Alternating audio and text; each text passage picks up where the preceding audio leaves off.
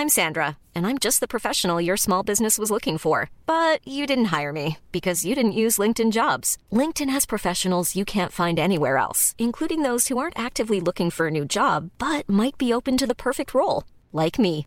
In a given month, over 70% of LinkedIn users don't visit other leading job sites. So if you're not looking on LinkedIn, you'll miss out on great candidates like Sandra. Start hiring professionals like a professional. Post your free job on linkedin.com/people today. C'est avec un immense plaisir que je vous parle d'une marque que j'affectionne tout particulièrement, Mama Hangs. Mama Hangs a les produits qu'il te faut en tant que maman allaitante. La brassière et le soutien-gorge d'allaitement absorbant. Ils sont conçus dans un tissu bien spécifique pour l'occasion, aka le micromodal, qui absorbe, sèche vite et te permettra d'éviter toute odeur, et ce en restant au sec. Tout ça veut dire que si comme moi tu as des fuites de lait d'un côté quand le bébé tète de l'autre, adieu coussinet d'allaitement qui se font la malle et bonjour brassière ou soutien-gorge qui tiendra toute la journée. Et ce n'est pas fini. Le petit nouveau de la collection, c'est le body, qui a les mêmes talents absorbants en s'ouvrant à l'avant avec des aimants trop pratiques. Ici, on ne se passera plus de ces produits top quali, beaux et confortables. Alors merci Mama Hanks de soutenir le podcast depuis si longtemps. Et si tu veux en savoir plus, rendez-vous sur leur site mama-hanks.com et avec le code MILCHECKER, tu bénéficieras d'une jolie et rare remise de 15% sur ta commande.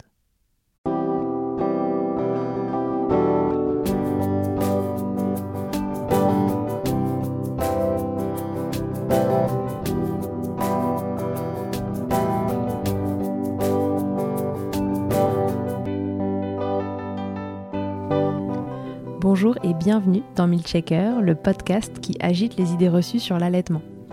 Je suis Charlotte Bergerot-Palisco, je suis la maman d'un petit garçon de 3 ans que j'ai allaité durant un an et je suis la créatrice de ce podcast. Dans la vie, je suis ostéopathe et spécialisée en périnatalité. Je m'occupe des femmes en général, de leur désir de grossesse à leur postpartum, des bébés et des enfants. J'accompagne spécifiquement certaines problématiques d'allaitement en libérant les bébés des tensions qui les empêchent de téter correctement, permettant un allaitement serein pour la mère et l'enfant. Au fil des consultations, je me suis rendu compte que le principal frein à l'allaitement, c'était le manque d'informations, de partage d'expériences et de vécu dans une société où l'allaitement n'est pas une norme. Je vous propose donc d'interroger avec moi des mères et des pères sur leurs expériences, mais aussi de vous informer auprès de professionnels spécialisés en allaitement. Mon objectif est simple, vous informer, vous donner des clés pour faire des choix en conscience, banaliser l'allaitement sous toutes ses formes, vous le rendre plus accessible, plus facile et alimenter ce fameux village dont on a tant besoin pour élever un enfant. Aujourd'hui, on se retrouve pour un épisode expert. C'est Sonia Aliane, consultante en lactation IBCLC, qui nous rejoint pour parler du tir allaitement. Elle va bien entendu nous expliquer en quoi cela consiste, dans quel cas se tourne-t-on vers le tir allaitement, qu'il soit exclusif ou non, et peut-on changer d'avis au milieu de l'aventure? On définira aussi les besoins d'une maman qui tire à l'aide, que ce soit côté matériel, côté environnement, et on se demandera comment se faire accompagner dans cet allaitement. À vous les mamans qui tirent à l'été, chapeau. Ce n'est pas la façon la plus simple d'allaiter, certainement la plus chronophage, mais c'est un allaitement à part entière. À vous qui vous posez la question de savoir si c'est une bonne solution ou non, j'espère que cet épisode vous donnera des réponses.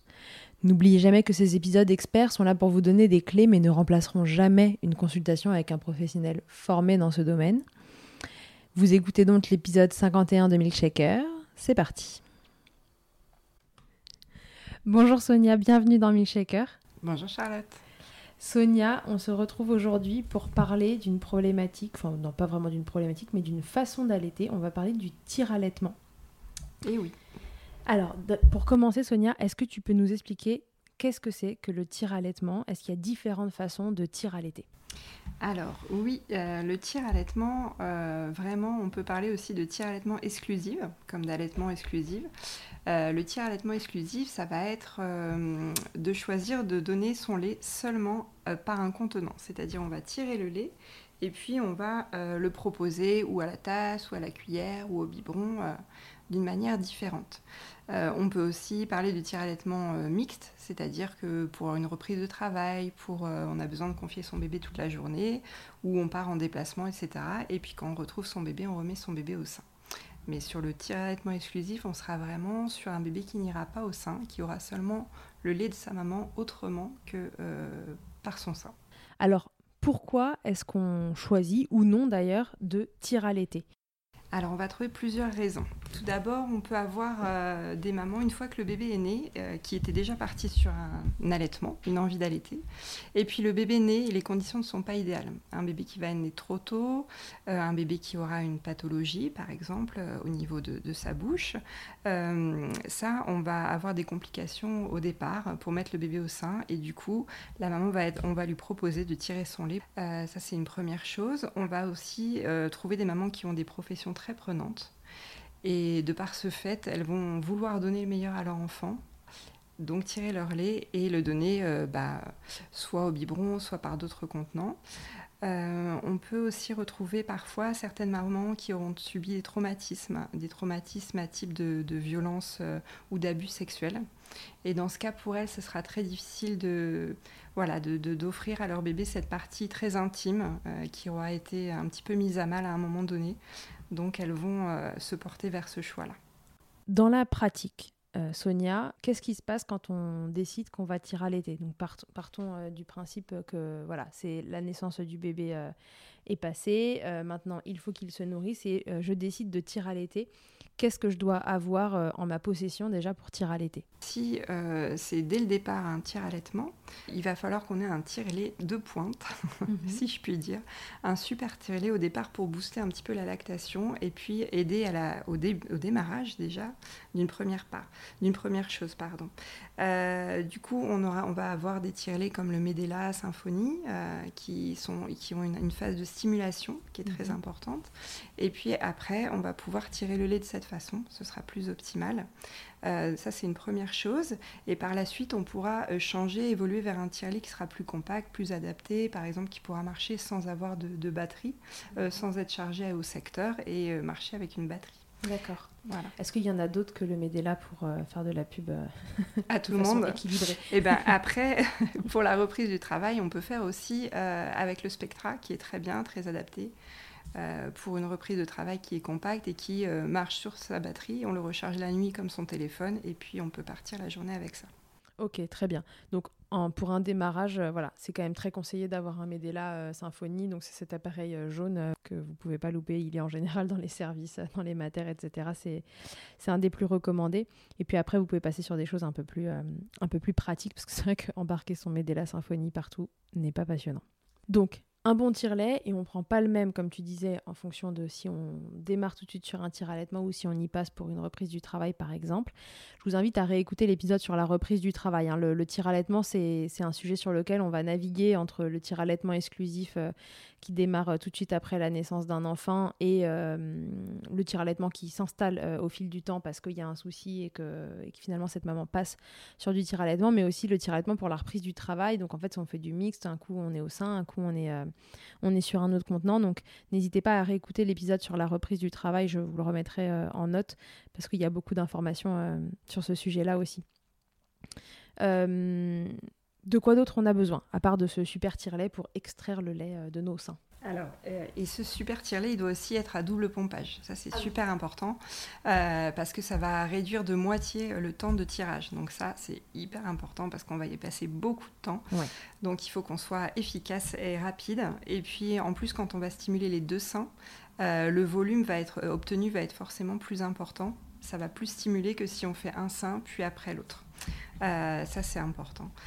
Euh, il, faut, euh, il faut que la lactation soit bien établie pour commencer avec les tirets les plus compacts comme on en a parlé tout à l'heure. Donc ça c'est vraiment une chose qui est importante. C'est pas adapté de prendre un tout petit euh, pratique génial au départ. Il faut vraiment partir sur un qui va stimuler la lactation. Et après quand c'est bien mis en place, qu'on arrive à, des quantités intéressantes, là on va pouvoir partir sur des modèles plus, plus sympas. Ok, très bien. Tu parlais du, temps qu'on va y passer. C'est vrai que le, tir allaitement a ses avantages et ses inconvénients. Est-ce qu'on peut revenir sur cette partie avantages-inconvénients C'est quoi les, grands avantages du tir allaitement et les grands inconvénients? Alors, bah, il faut rappeler déjà que euh, souvent, c'est pas toujours des choix, c'est pas toujours choisi le tir allaitement. C'est mmh. parfois et, très souvent subi.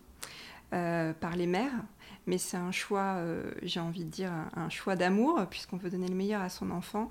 Euh, c'est toujours mieux de compléter avec du lait maternel qu'avec du lait artificiel en termes de bénéfices santé. Euh, mais ça va coûter beaucoup en termes de temps et d'énergie à, la maman.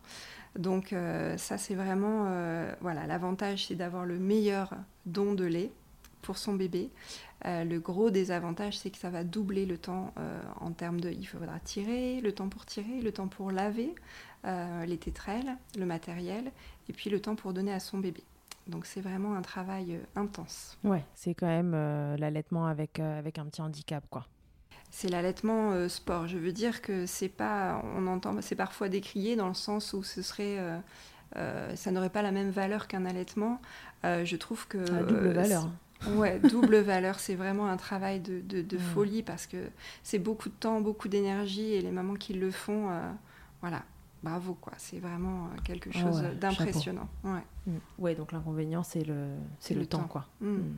Tout à fait, surtout, bah, là on a parlé d'un, petit bébé qui naîtrait prématuré, on a parlé d'un bébé pourquoi pas malade, ce genre de choses. Euh, dans un postpartum, c'est compliqué, il y a ça aussi à gérer, donc émotionnellement c'est difficile, on dort peu, euh, on va devoir se réveiller la nuit pour tirer aussi, alors peut-être que bébé dort. Donc c'est vraiment quelque chose, c'est vraiment un, don de soi à part entière. Ok, oui, déjà l'allaitement en est un, mais là c'est encore euh, une autre étape. En dehors de ce tire-lait euh, super génial, puis compact, dont on a besoin, qui soit double pompage, de quoi d'autre on a besoin en termes de matériel? Alors, bien sûr, il va falloir avoir le kit euh, avec les tétrelles adaptés, etc. Ça, c'est super important de vous faire euh, conseiller parce que c'est pas évident, qu'on n'a pas tous la même anatomie. Parfois, d'un sein à un autre, la taille de la tétrelle peut être différente. Donc, il ne faut pas se tromper. si c'est trop petit, si la tétrelle est trop petite, vous allez vous blesser. Et si c'est trop grand, vous n'allez pas être optimal dans le tirage. Vous allez euh, passer du temps et voir que c'est un peu vain vos efforts. Donc, faites-vous bien entourer pour ça. Alors, qui nous entoure pour euh, choisir la taille de nos tétrelles, justement? Alors, qui vous entoure euh, À qui on peut faire confiance? on peut faire confiance à une consultante en lactation IBCLC par exemple. Ça, c'est déjà pas mal. Prêche pour sa paroisse. Je prêche pour ma paroisse, évidemment. Euh, dans les services, vous allez toujours trouver des gens formés et des gens moins bien formés. C'est pour ça que je vous mets un petit peu en garde. Faites-vous confiance. Si vous sentez que ça colle pas, que ça vous fait mal, non, c'est pas normal. Si ça vous fait mal, c'est pas normal. Si, euh, alors au départ, on peut ne pas avoir du tout, par exemple, le premier tirage, vous n'aurez peut-être pas du tout de lait, il faut que ça se mette en place.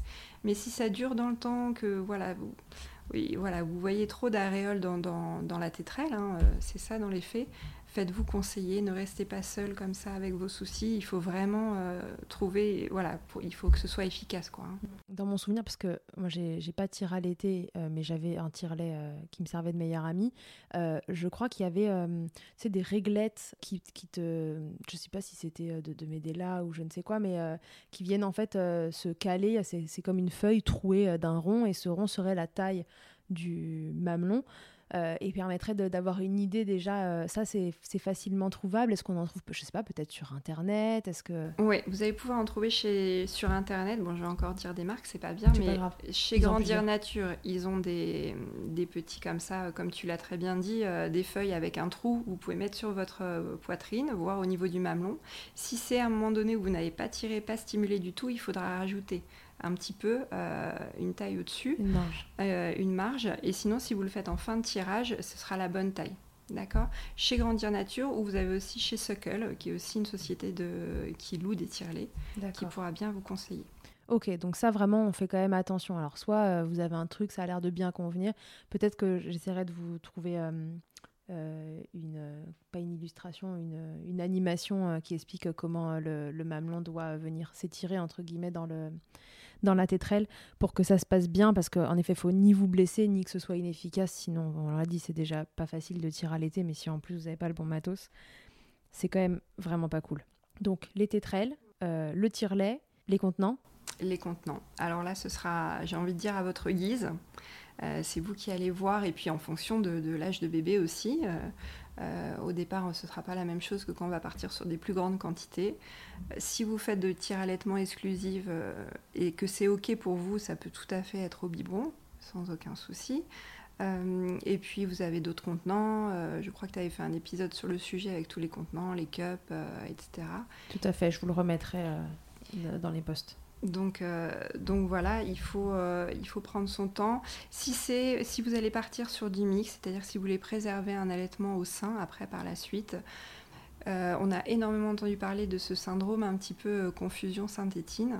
Moi, j'aime bien parler de préférence, dans le sens où ça va être une préférence de débit. C'est-à-dire que souvent, quand on donne le biberon au bébé, on a un, bébé qui est assez allongé, euh, avec le biberon qui va venir complètement sur sa bouche, et finalement, il faut qu'il gère un petit peu ce flux de lait. Ça vient très vite, il n'a pas d'effort à faire. eh bien, c'est dans, dans, ce cadre-là qu'il peut arriver que le bébé se dise bon là c'est hyper plus simple, je suis un peu frustrée au sein, je fais des efforts et ça vient moins vite. Ce qui est intéressant maintenant, et c'est les nouvelles recommandations pour donner le biberon, c'est d'avoir un bébé qui va être plutôt demi-assis, avec un biberon euh, à la verticale par rapport au, euh, parallèle au sol. Et, ça, c'est vraiment quelque chose qui va être euh, physiologique pour le bébé. C'est-à-dire qu'on va respecter, comme ça, s'il a besoin de faire une pause, il pourra faire une pause, il pourra aller à son propre rythme. Et ça, c'est vraiment intéressant. Ainsi, on évite ces histoires. Et d'autre part, souvent, quand on a un bébé qui a une succion qui est OK ou une succion qui est correcte, on va pas vraiment retrouver ce syndrome finalement. Et si il faut vous faire confiance aussi, là aussi, si vous voyez votre bébé au bout de deux ou trois fois que vous donnez, vous avez introduit un biberon et qu'au sein, bah, il est moins bien, il est un peu perdu, bah, ça peut être sympa de, prêcher pour la paroisse de ma collègue, d'aller voir une petite ostéo, de faire un petit point sur la succion. Et puis, euh, comme ça, on met les choses au clair. Mais euh, voilà. rencontrer une IBCLC qui va venir, euh, qui va venir la tester, cette succion, et essayer d'évaluer comment peut-être ce bébé au sein, est-ce que la succion a l'air correcte, incorrecte, et du coup, qu'est-ce qu'on peut faire pour venir l'aider? Parce que un bébé qui décide, parce que vous lui avez donné trois biberons, que le sein, finalement, il en veut plus, en fait c'est pas qu'il en veut plus, il est en train de vous montrer une difficulté. C'est qu'il y a une difficulté pour lui euh, à, cette succion euh, au sein et que peut-être que pour lui, ben, le biberon, là, ça, semble plus adéquat. Mais euh, il n'y a pas de biberon plus adéquat pour la bouche d'un bébé qu'un sein. Enfin, c'est que c'est qu'il montre une difficulté, il faut essayer de la, de la trouver et d'essayer de la régler si c'est quelque chose d'important pour vous. Tout à fait. Ça a été un peu stigmatisé, cette histoire euh, de confusion, en fait. Et, c'est vrai que les mamans que je rencontre en accompagnement, parfois, elles, ont, elles sont presque gênées de me dire qu'elles ont donné un biberon, alors qu'à un moment donné, elles ont eu besoin pour une raison qui, qui est OK, parce que c'est elle, la maman, c'est elle qui décide. Euh, donc, il faut pas... Voilà, il faut regarder son bébé, se faire confiance, mais... Euh, c'est pas euh, pas le diable en personne le biberon. Si c'est ok pour tout le monde c'est ok il n'y a pas de souci. Ok donc on choisit voilà une tétine plutôt longue et, et ronde plutôt que courte et plate euh, on ne citera pas de marque pour pas être désagréable avec les marques qui font des tétines courtes et plates, mais euh, on les a dans le pif. C'est plutôt un argument marketing, on est d'accord, hein, qui ressemblerait à la forme du sein, sauf que il faut avoir toujours en tête que le, mamelon il s'allonge de deux fois sa longueur dans la bouche du bébé, donc ces tétines elles collent pas quoi. Non, ça colle pas. Ça, ça colle s'il y a un trouble de succion, plus facilement d'ailleurs. Alors ensuite, on a besoin d'un contenant pour que le bébé puisse prendre ce lait, ça on en a parlé. Euh, on a besoin de sachets de conservation Alors, euh, vous allez en trouver maintenant à peu près partout euh, dans les pharmacies et même dans certains grands supermarchés, qu'on ne citera pas bien sûr. Euh, donc ça, c'est vraiment top. Maintenant, il y en a de plus en plus partout, c'est très pratique. il me semble qu'il y en a des réutilisables. Ça évite d'avoir tout son, stock de biberons au congélateur, etc. Donc c'est super. Au départ, ce que vous pouvez faire comme petite astuce aussi, il y a toujours le fameux bac à glaçons. Comme au début, c'est des petites quantités. Ça peut être sympa. Et puis, euh, vous pouvez les ressortir aussi pour d'autres raisons, des soins au bébé, les soins de cordon, euh, sur les fesses de bébé, ça. Bien sûr, pas en mode glaçon, on attend que ce soit réchauffé. Mais c'est ok. en mode glaçon. ok. Euh, qu'est-ce que j'ai besoin De quoi ai-je besoin d'autre pour tirer à l'été? Ce qui peut être sympa, c'est d'avoir un petit linge au départ. Euh, parce que parfois on est un peu, euh, je sais pas, c'est comme sur le compteur, on, est fixé et on attend la fameuse goutte qui va perler et du coup ça nous bloque un petit peu. Donc euh, il faut essayer de penser à autre chose. Il y a certaines mamans qui mettent un petit linge sur les tétrelles comme ça, elles voient plus rien. D'autres qui mettent les, les biberons qui, qui, sont accrochés à la tétrelle, elles les mettent dans des chaussettes comme ça elle voit pas du tout ah le lait qui coule, ça peut être pas mal. Donc voilà, l'idée c'est de ne pas se focaliser sur combien on a tiré. Il y a certaines mamans qui vont à ce moment-là aimer lire un livre parce que comme ça elles vont se concentrer sur autre chose. Elles regardent leur livre Bon, maintenant, on regarde beaucoup nos téléphones, faut dire vrai. Donc, ça peut être ça aussi. Enfin, quelque chose Écouter qui... Écouter un milkshaker. Exactement. Écouter un super podcast. Ça peut être quelque chose qui vous détende et qui fasse qu'on porte l'attention sur autre chose. Est-ce que est-ce que c'est utile d'avoir une brassière spéciale euh, pour le tir allaitement Tu sais, ces brassières où tu as un trou euh, dedans, là, et que ça te permet, du coup, de pas avoir à tenir les tétrelles alors c'est quand même drôlement pratique quand on a les deux tétrelles et qu'on doit rester, on n'a même pas beaucoup de place pour y mettre un smartphone quelque part. Donc ça peut être sympa, mais on n'est pas obligé d'investir. Il y a aussi plein de systèmes D. Une système D super bien, c'est, je suis sûre que vous avez tous acheté les fameux slip filets horribles qu'on demande à la maternité. Et eh ben, j'ai une collègue infirmière qui faisait ça parce qu'on en a en maternité.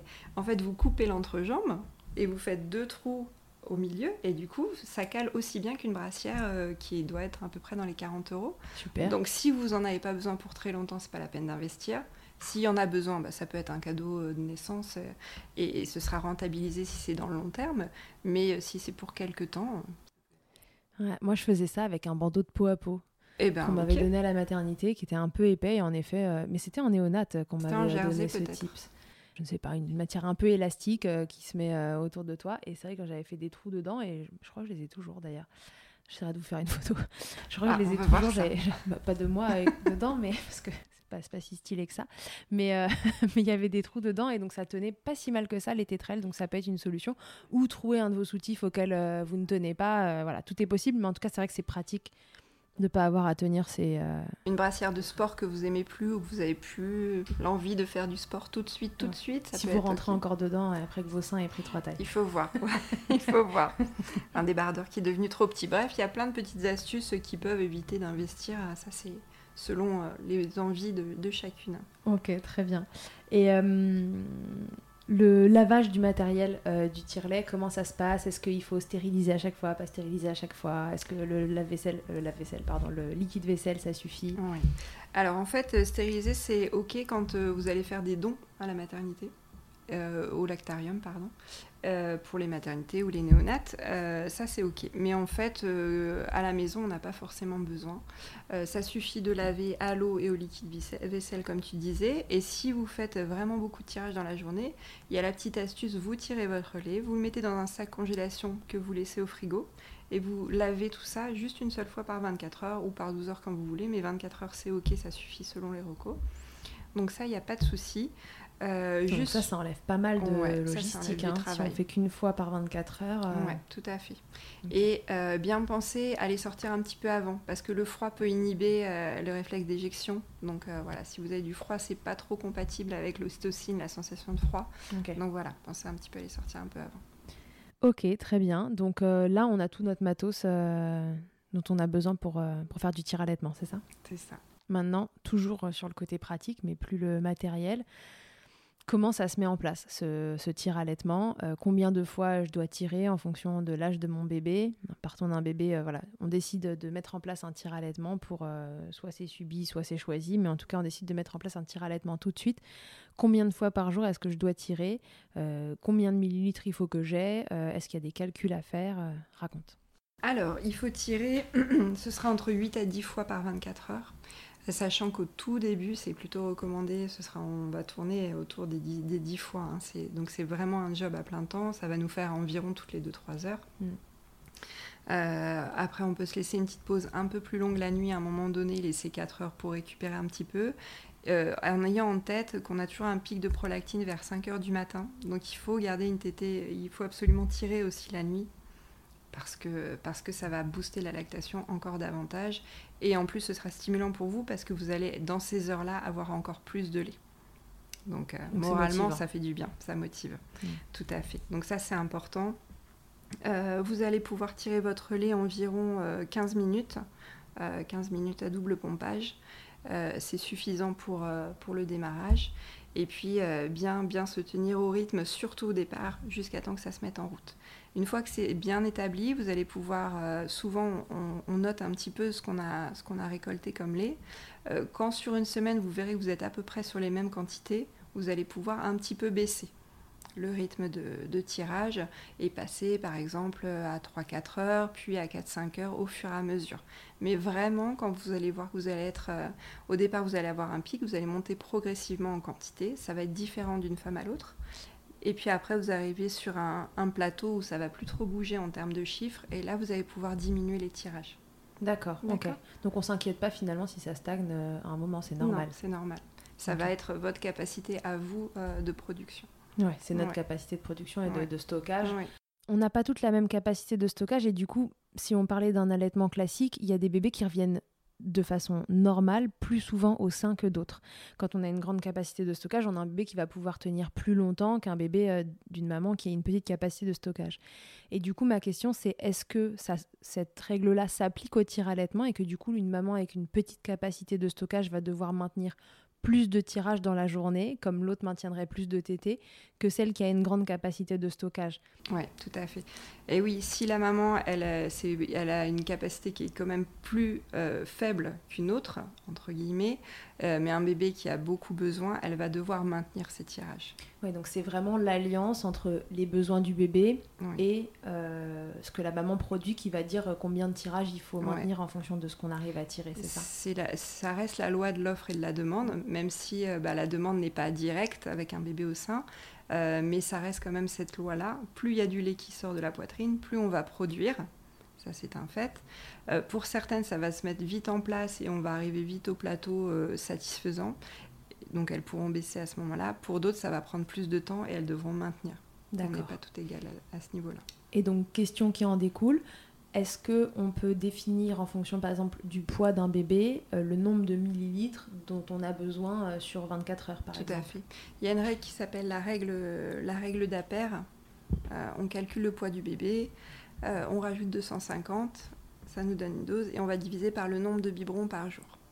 ça, c'est la règle qu'on donne aussi pour le lait, les préparations Oui, tout à fait. Ouais ça nous donne une, une, vision globale des choses. En fait, il n'y a pas d'autres règles qui existent spécifiquement euh, pour l'allaitement que cette règle, que cette règle d'APER qui existe, mais ça nous donne une bonne indication. après, on est à plus ou moins 10 euh, ml au départ suivant les bébés. En général, ça nous donne une, bon, une bonne indication des besoins du nouveau-né. D'accord. Donc, le poids du bébé, plus 250, oui. divisé, par... 8 ou 10, ça dépend le nombre de, oui, fonction de, du nombre de, de biberons. si c'est un bébé qui prend plutôt toutes les 2 heures ou toutes les 3 ou toutes les 4 heures. Ok, très bien. Est-ce que pour tirer mon lait, j'ai besoin de conditions particulières? Alors, ce qui va être important, c'est de vous détendre. facile à dire. C'est pas facile. C'est pas facile. Euh, Surtout qu'un tire-lait, c'est crispant. Voilà, c'est vachement, il est vachement moins beau que votre bébé, ça c'est sûr. Ah ouais. Donc, euh, donc euh, ça c'est difficile. Donc, ou vous avez une petite photo de votre bébé à côté de vous, ou un petit linge. Bah, le linge qui marche avec l'odeur de maman, ça marche aussi dans l'autre sens. Ça marche euh, pour la maman avec l'odeur du bébé. L'odeur de votre bébé va vous faire sécréter de l'ocytocine. En fait, ce qui nous intéresse, c'est d'avoir vraiment. L'ocytocine, c'est l'hormone qui va permettre la libération du lait, d'éjecter le lait, et c'est l'hormone du bien-être et de l'amour. Donc voilà, si vous avez votre chérie à côté, que vous parlez, que ça va, ça peut marcher aussi. Euh, voilà, et d'essayer d'être dans un moment plaisant. Après, si vous êtes à la maternité ou en service de néonat, euh, l'ocytocine, c'est quand même moyen euh, stimulant donc on essaie de se faire un petit thé à côté, quelque chose qui vous fasse plaisir. En postpartum, clairement, souvent on compense aussi par la nourriture. Donc si c'est un morceau de chocolat qui vous fait sécréter de l'ostocine, eh ben on y va. Quelque chose qui vous fasse plaisir. Go sur les Twix. Exactement. on verra après le corps de, rêve. Ok, donc du coup, on se met dans un environnement le plus propice possible. Il faut que ce soit au maximum de ce que c'est possible euh, relaxant. Est-ce que ça marche comme pour les tétés euh, au sein Est-ce qu'on a tout le temps soif quand on tire à l'aide? Oui, on a aussi bah, ce fameux pic de stocine, c'est lui qui nous donne soif.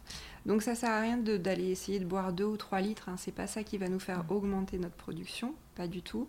Mais souvent on ressent cette sensation de soif, donc faut y répondre pour avoir euh, bah, une hydratation euh, adapté en fait à nos besoins. Ce qu'on peut faire aussi, tu parlais tout à l'heure des capacités de production, etc. Au départ, on peut essayer de booster un petit peu les choses justement pour euh, que ce soit optimal et qu'on, en fait, quand on vient au départ avec un allaitement qui a bien été sollicité, bien boosté, etc. C'est gage pour la suite aussi d'un allaitement qui roule et d'un tire-allaitement qui roule, ça marche aussi. Ce que vous pouvez faire, c'est quand vous tirez votre lait, au tire-lait, après vous pouvez faire quelques minutes d'expression manuelle. Tout le monde n'est pas forcément à l'aise avec cette technique. Ça fait normalement partie des objectifs euh, des maternités, c'est-à-dire que chaque femme qui allait devrait sortir en ayant appris ce geste. Bon, je sais, je sais, on en est loin. Mm. Mais n'hésitez pas à vous faire accompagner pour ce geste, c'est important de savoir, même pour d'autres raisons. Par exemple, si vous avez à un moment donné un début d'engorgement, savoir faire pour comment vider ses seins, même quand on n'a rien sous la main, même quand c'est juste sous la douche, ou même pour euh, vider dans un verre, etc. Ça peut être quelque chose qui vous soulage. Donc l'expression manuelle vraiment de I'm Sandra, and I'm just the professional your small business was looking for. But you didn't hire me because you didn't use LinkedIn jobs. LinkedIn has professionals you can't find anywhere else, including those who aren't actively looking for a new job but might be open to the perfect role, like me. In a given month, over 70% of LinkedIn users don't visit other leading job sites. So if you're not looking on LinkedIn, you'll miss out on great candidates like Sandra. Start hiring professionals like a professional. Post your free job on linkedin.com/people today. Et Mama Hanks ne s'arrête pas là. Si tu as envie, une fois la tétée finie, de garder ton bébé tout contre toi en ayant les mains libres, laisse-moi te parler de leur porte-bébé Carry and Pack. Je suis une fervente adepte des écharpes de portage, mais l'ostéopathe que je suis sait que leur mise en place peut parfois vous freiner, vous ou votre moitié. Mais aussi ô combien le portage peut être indispensable pour certains bébés. Chez Mama Hanks, pas de compromis.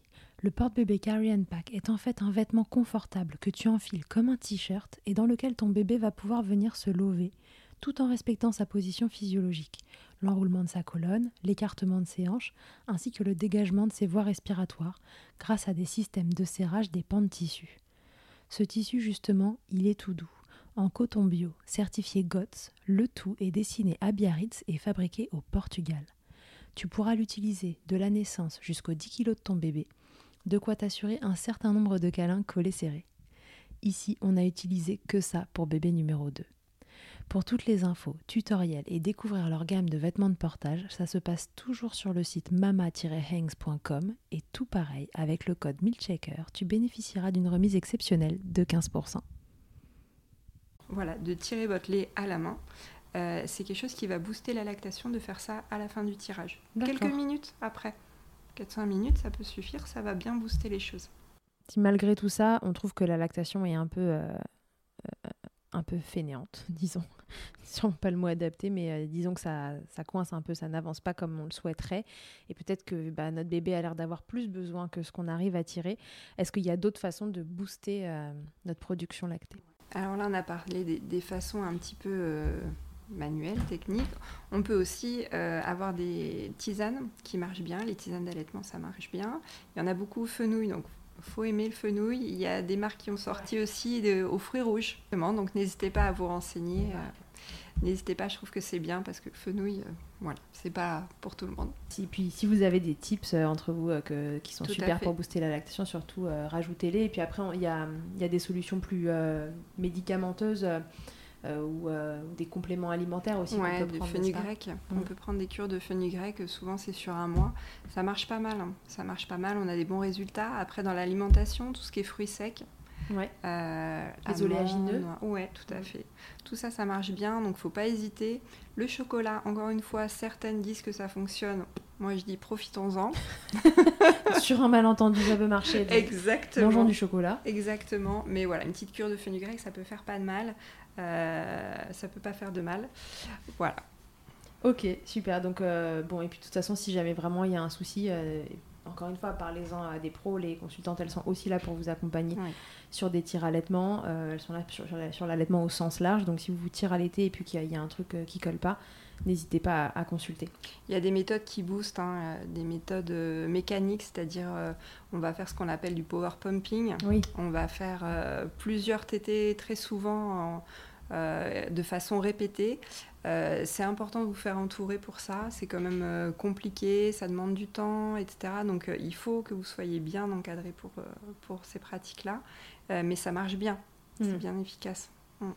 Ok, très bien. Donc si on fait un petit rappel, quand on commence un tir allaitement, on prévoit qu'il va y avoir 8 à 10 tirages dans la journée et qu'on pourra éventuellement espacer ces tirages et donc en avoir moins dans la journée à partir du moment où on aura atteint un plateau de production, c'est-à-dire qu'à chaque tirage, en gros, on a tout, le temps la même chose et qu'on saura qu'on est arrivé à notre capacité, enfin qu'on extrait notre capacité de stockage en entier et que la lactation s'est mise en place.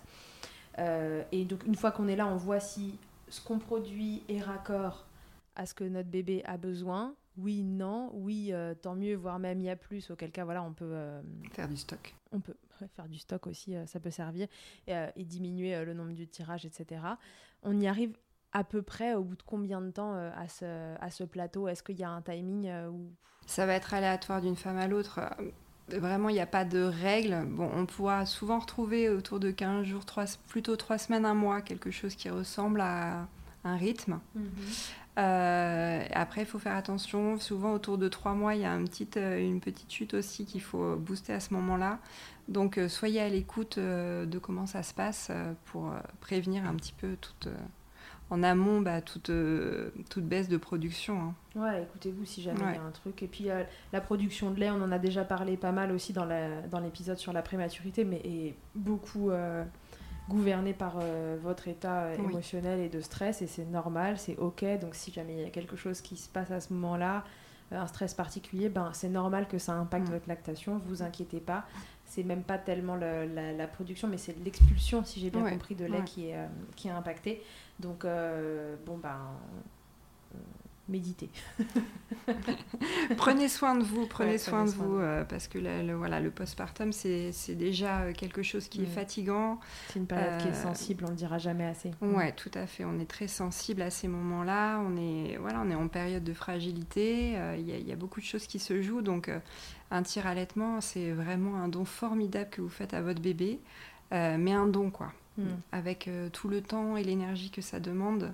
Donc, il faut être indulgente avec soi-même aussi, euh, prendre soin de soi pour pouvoir, euh, pour pouvoir être au mieux possible avec son bébé. Et ça va, être, euh, ça va aller de pair avec la production. Hmm. On s'occupe bien des autres quand, quand nous, on va bien. C'est une grande base et ça marche sur, à tous les sujets, l'allaitement y compris.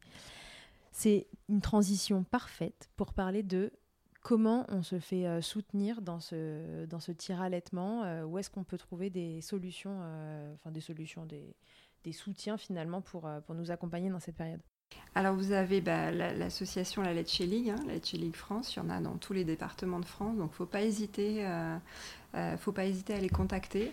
Alors il y a de moins en moins de réunions actuellement, elles sont toujours suspendues pour cause de Covid malheureusement, et c'était c'est bien dommage parce que c'était vraiment un super soutien quand on rencontre d'autres mamans qui allaitent autour de nous, qui tirent à l'aide autour de nous. bah, on se sent moins seul tout simplement. Euh, donc ça, c'est vraiment chouette. Et si vous les appelez, en général, les animatrices, elles ont des contacts de mamans qui sont OK pour qu'on les contacte, qui ont les mêmes situations que vous. Donc ça, c'est vraiment une bonne option. Euh, vous avez le groupe Tire à l'étante qui est sur Facebook et sur euh, Instagram aussi, qui sont très actives. Donc n'hésitez pas, elles pourront vous apporter du soutien. Ouais, elles sont pleines de soutien et de bons conseils parce qu'elles sont toutes tirées à l'éteinte. Tout à fait. Et, en fait, ça aussi, on le répétera jamais assez, le soutien en allaitement, c'est primordial. Quel qu'il soit, on a besoin d'être soutenu, de pas se sentir seul, de pas... Il y a aussi, on n'en a pas parlé, tiens, je vais l'aborder, euh, de toute la dimension euh, psychologique autour de ça, parce que euh, ce choix-là n'est pas toujours bien compris par les familles. Mm par le personnel médical aussi. Je pense qu'il n'y a pas de tir à l'étante qui n'ont pas entendu la fameuse phrase Mais pourquoi tu t'embêtes Donne-lui un biberon de lait artificiel et basta. Euh, et, donc c'est encore plus difficile quand on vit quelque chose euh, pour lequel on dépense une énergie folle et qu'on n'a pas nécessairement choisi en plus. Exactement, qu'on n'a pas choisi. Parfois, il y a... enfin souvent c'est des femmes qui avaient un grand projet d'allaitement, qui, qui, ça leur tenait vraiment fort fort à cœur et du coup, elles se disent, bah tant pis, je laisse pas tout tomber, je m'accroche et je fais ça pour mon petit parce que c'est parce que c'est important et qu'elles s'y retrouvent là-dedans. Bah, quand on n'a pas le soutien autour ou qu'on se sent pas compris, c'est difficile. Donc encore une fois, vraiment entourez-vous euh, de personnes euh, bienveillantes. Le personnel soignant, hospitalier, médical, ils sont malheureusement pas du tout formés à ça. Pour eux, ça leur paraît un peu fou. Mm. Euh, déjà, voilà, on, sait toutes que parfois les projets d'allaitement, euh, entre guillemets, j'ai envie de dire un peu plus euh, classiques, paraît dingue. Mais alors là, ils comprennent pas du tout pourquoi on s'embête, etc. Faites-vous accompagner de gens qui, qui sauront vous soutenir. encore une fois, pardon, mais oui, les consultantes en lactation, les CLC, elles, sauront, elles sauront vous accompagner. Et c'est important, quoi, parce que parce que c'est vraiment, encore une fois, un, travail de folie, quoi. Ouais, mm. complètement. On parle de ces tirs allaitements qui ne sont pas. Est-ce qu'on avait fini avec les organismes qui peuvent soutenir, donc euh, les tirs allaitantes, la Leche League? Euh, et puis tout groupe de soutien en fait. Tout groupe de soutien, oui, tout à fait. Où vous allez vous, vous y retrouver. Les associations, type L'Or Blanc, Vanilla Milk, etc., j'imagine, sont tout aussi accueillantes avec les mamans tir allaitantes que les mamans qui allaitent euh, directement au sein. J'ai une question puisqu'on dit que régulièrement ce n'est pas un choix, le tir allaitement, et que c'est quelque chose qui est plutôt subi parce qu'on n'a pas pu, euh, euh, parce que mal informé, parce qu'il y a eu des problèmes au démarrage, etc., mais mettre bébé au sein. Est-ce que c'est possible de démarrer sur un tir allaitement et de passer sur un allaitement au sein si c'est un souhait? Oui, ça c'est possible. c'est super important ce que tu dis, parce qu'en fait, souvent, les mamans ont l'impression qu'une fois qu'elles se sont embarquées là et que le bébé n'a pas été au sein, quand il a deux semaines, trois semaines, c'est fichu. Et non, et, et c'est pas fichu. Alors, surtout le premier mois, le premier mois, des fois, c'est dingue. C'est vraiment des choses que j'ai déjà vues et c'est magnifique. Euh, on, voit des mamans qui ont, sont, ont bataillé, leur bébé sort euh, d'hospitalisation, elles voient une consultante et puis elles nous demandent si elles ont le droit de mettre leur bébé au sein. Elles mettent leur bébé au sein et là, miracle, le bébé va au sein. Comme s'il avait toujours connu ça. Ouais, comme si c'était une évidence et qu'il fallait juste leur proposer. Exactement. Les trois, le premier mois, on peut vraiment, vraiment obtenir des choses. Enfin, obtenir des choses. Avoir un bébé qui se met au sein de façon euh, naturelle. Ouais, donc c'est jamais perdu, quoi. S'il y a des difficultés au démarrage, euh, alors évidemment, euh, parfois c'est quand même un petit handicap au démarrage que de, que de commencer par des bibes ou autre chose. Surtout que parfois, si on commence par ça, c'est qu'il y avait un petit souci euh, de base. Mais parfois, ça peut aussi juste être une passade. Et parfois, pas forcément, parce que parfois, euh, si on a un bébé qui va naître autour des 2 kg, 2 kg 5, ça dépend où on va être. Mais normalement, ce bébé, parfois, il aurait pu aller au sein si on lui avait proposé. Mm. Mais les équipes sont plus rassurées d'avoir le bébé scopé dans son lit, euh, voilà, etc. Ça leur fait un petit peu peur. Par contre, parfois, c'est mieux. Hein, on a beaucoup travaillé là-dessus, donc c'est beaucoup mieux. Mais euh, il aurait pu tout à fait euh, le faire. Ou je pense par exemple à un bébé qui a une fente labiale. Mmh. voilà, il est né dans une maternité en 2021. On a dit à cette maman qu'elle ne pouvait pas le mettre au sein. Alors que c'est possible. Alors que c'est possible c'est tout à fait possible. Cette maman, elle me demande si elle peut. Je lui dis, vous pouvez tout à fait. Ah ouais, elle met son bébé au sein. Il a tété. Euh, comme un chef. Comme un chef. Et, donc voilà, et donc c'est possible en fait. C'est possible, ne pas se faire confiance. Si c'est quelque chose vraiment qui vous tient à cœur, etc., faites-vous accompagner. Autorisez-vous aussi à, le faire, à lui proposer. C'est possible. Ok. Et euh, une fois passé ce premier mois où tu dis que voilà, là, il peut y avoir des choses assez euh, faciles, même parfois qui, qui, reviennent sur, sur un allaitement au sein assez facilement. Une fois passé ce premier mois, qu'est-ce qui complique euh, la tâche? Alors, on n'a pas trop d'études qui nous parlent de ça. Hein, mm. Qu'est-ce qui complique la tâche Souvent, ce sera peut-être un petit peu plus difficile pour le bébé ou, ou peut-être que tout simplement, c'est peut-être les parents qui n'osent plus parce qu'on leur a dit finalement que c'était pas possible. Mhm. Mais euh, moi je dis pourquoi pas. Hein. Un bébé apprend à téter en tétant. Donc euh, à partir de ça, il y a beaucoup de choses qui sont possibles finalement. Ça vaut le coup d'essayer. Est-ce qu'on peut dire par contre que quoi qu'il arrive, c'est vrai que remettre un bébé au sein euh, quand il a quand il a pas mal tété sur un biberon ou autre chose et qu'il n'a pas vraiment connu le sein, ça demande un peu de patience, quoi, a priori. Sauf cas comme euh, dont tu parlais, là, assez euh, un peu miraculé, ou d'un coup... Euh, c'était des petits bébés, moi de moins d'un mois, mais c'est possible. Après, ça peut demander une petite, entre guillemets, rééducation. Au départ, peut-être qu'il ne voudra pas, il faudra peut-être essayer plusieurs fois, et puis peut-être un jour ça viendra, ou essayer avec un dalle mm. pour qu'il ait ce lait qui arrive et qui se mette à, à téter à ce moment-là. Ça peut être des petites techniques comme ça qui marchent, mais mais voilà, si ça vous tient à cœur, euh, ça, ça, il y a des choses qu'on peut envisager. Ouais, rappelons que le dalle, c'est, vous savez, c'est ce petit tuyau avec une seringue au bout et du lait dedans. Et donc, quand on le met, euh, bah, vous avez votre bébé au sein et puis il y a le tuyau qui passe aussi dans sa bouche. Et le bébé, quand il tète, il va finalement aspirer lui-même l'air qui vient, euh, l'air, n'importe quoi, le lait, il va aspirer le lait qui vient, pas l'air, pitié, il va avoir mal au ventre, le lait qui vient depuis le tuyau et un peu plus facilement que d'extraire le lait euh, au sein. Et c'est d'ailleurs une méthode pour compléter les bébés dans les démarrages d'allaitement quand ils sont un peu, mm. quand ils ont un peu de mal. Ok, très bien. J'avais posé la question à la communauté Instagram avant qu'on commence le podcast. Et donc, il y a deux, trois questions qui sont ressorties. Il y a une maman qui me disait quand je tire, euh, bon, en gros, il n'y a pas grand-chose qui coule, euh, juste quelques, quelques, millilitres. Est-ce que c'est normal? Est-ce qu'on est tout égal face au tire-lait Est-ce qu'il y a des femmes qui, euh, même avec une bonne production, n'arriveront pas à extraire leur lait au tire-lait Non, ça n'existe pas. Alors, moi je dis jamais ça n'existe pas, hein, parce qu'on est tellement toutes différentes. Mais a priori, il faudrait déjà voir à quel moment c'est. Est-ce que c'est au, tout début? Euh, parfois au tout début, je vous ai dit période colostrale, au départ on va rien avoir, on mm. va juste stimuler, stimuler. Euh, est-ce qu'il faut vérifier absolument la taille des tétrelles? Est-ce que c'est ça qui est adapté? Encore une fois, est-ce que le matériel est adapté? On revient au démarrage de l'épisode. Ouais, le rythme aussi euh, du régler, penser à régler l'intensité, la fréquence, etc. C'est différent. Donc il faut, n'hésitez pas à vous faire accompagner s'il n'y a rien. Euh, il faut voir ce qui est possible de faire. Est-ce qu'il y a un contexte particulier médical de la maman? Voilà, je, n'ai pas toutes ces infos-là, donc c'est un mm. peu difficile d'y répondre comme ça. Mais, euh, mais ça vaut le coup de faire un petit point pour voir ce qui se passe. Ok, très bien. Euh, en parlant du rythme du tire-lait, parfois quand les mamans me racontent leur quotidien en consultation et qu'il y a en partie du tir-allaitement, j'ai un peu cette sensation qu'elle pousse le tire-lait tu vois, au maximum pour qu'il tire le plus fort possible et qu'il y ait le plus possible de lait qui sorte. Et dans mon souvenir de mes formations, je crois me souvenir qu'en en fait, il y a un niveau sur lequel c'est ok pour notre sein, c'est pas censé faire mal et à un moment, tirer plus fort ne tirera pas plus. Euh, est-ce que tu peux euh, nous refaire un point là-dessus pour qu'elle ne s'arrache pas les seins Ah non, pitié. je confirme en fait. Il faut, en fait, au, départ, au démarrage, on va avoir un rythme rapide ça c'est pour stimuler, et une intensité faible. Ça, c'est comme, si on faisait des petits... Euh, ouais, ou comme si on faisait... On peut aussi faire des petites caresses au départ avant de mettre le tirelet. Ça va permettre de stimuler un petit peu tout ça. Euh, et puis après, au fur et à mesure, le rythme vient de plus en plus lent et un petit peu plus intense. Mais il n'y a pas besoin de tirer... Euh, j'ai... Non, je n'ai jamais vu ou proposé à fond le tirelet en fait. En gros, du moment que ça coule, ça coule quoi.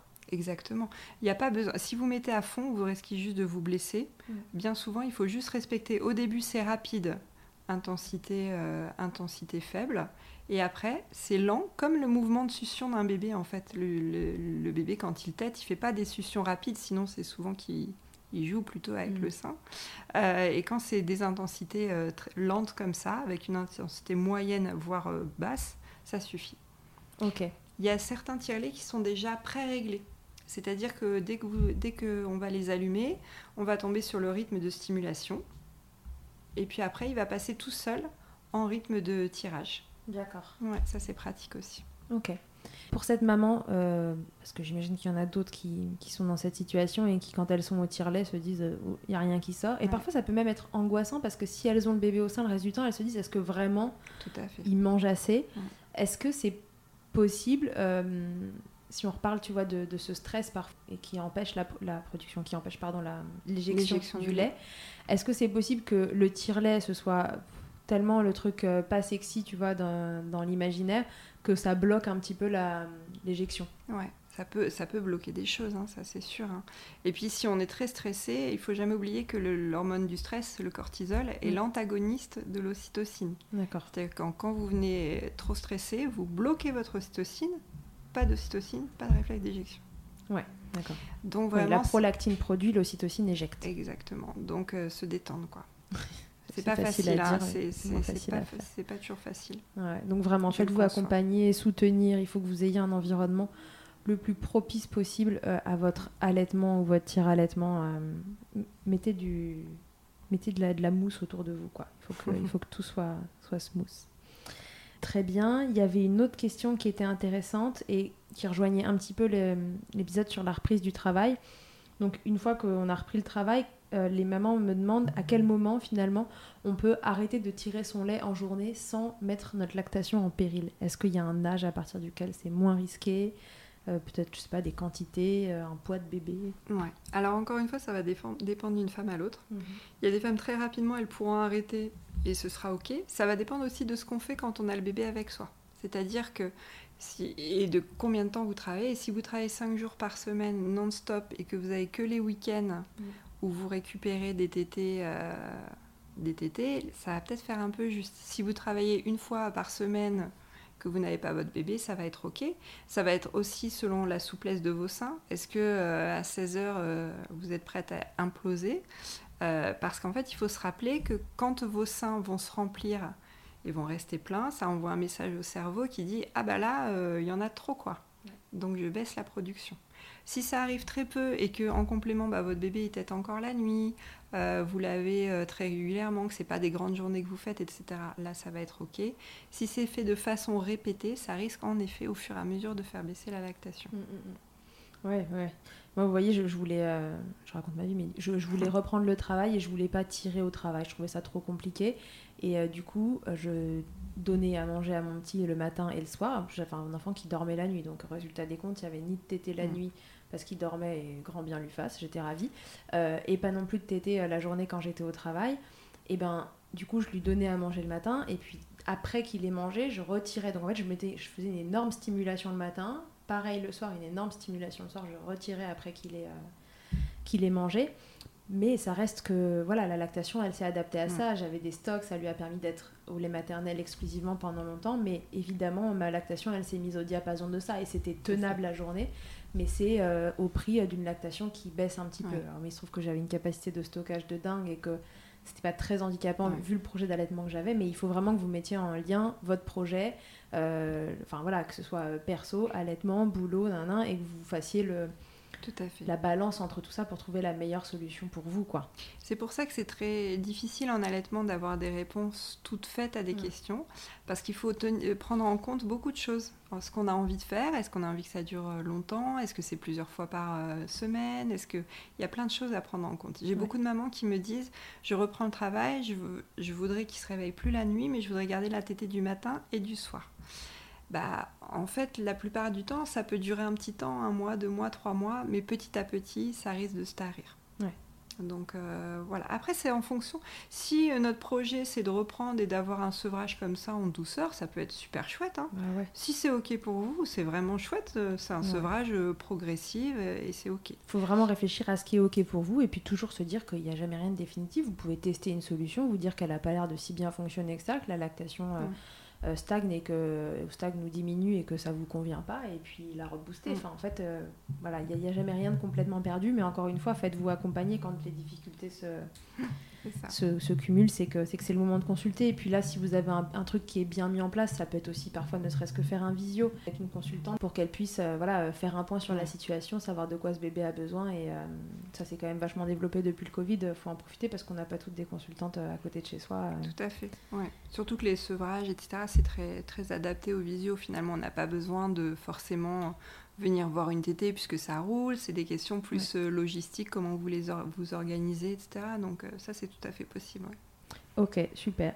Euh, bien, écoute, je crois que c'était tout. est-ce qu'on oui, est-ce qu'on peut allaiter de temps en temps, enfin tirer à l'été et allaiter, faire un peu comme on veut, quoi? Alors, faire un peu comme on veut, c'est possible. Il y a quelqu'un d'autre qui va donner son avis, c'est le bébé. Est-ce que ça va être OK pour lui? Euh, C'est ça.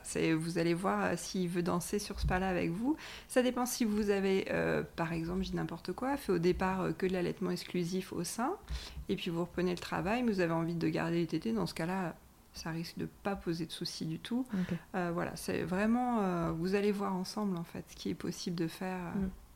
Ok, très bien. Ouais, donc toujours pareil, vous, votre bébé, euh, le contexte. Euh, il faut, comme tu dis, danser avec tout ça pour essayer de trouver ce qui convient le, le, mieux à tout le monde.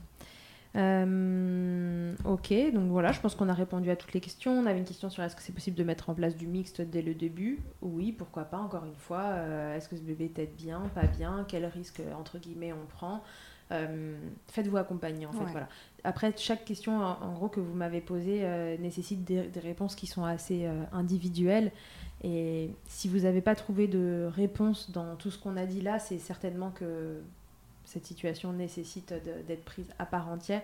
Et donc là, je vous invite, je vous invite à consulter parce que parce qu'il n'y a pas un podcast qui pourra remplacer une consultation individualisée. Sonia, est-ce qu'on s'est tout dit?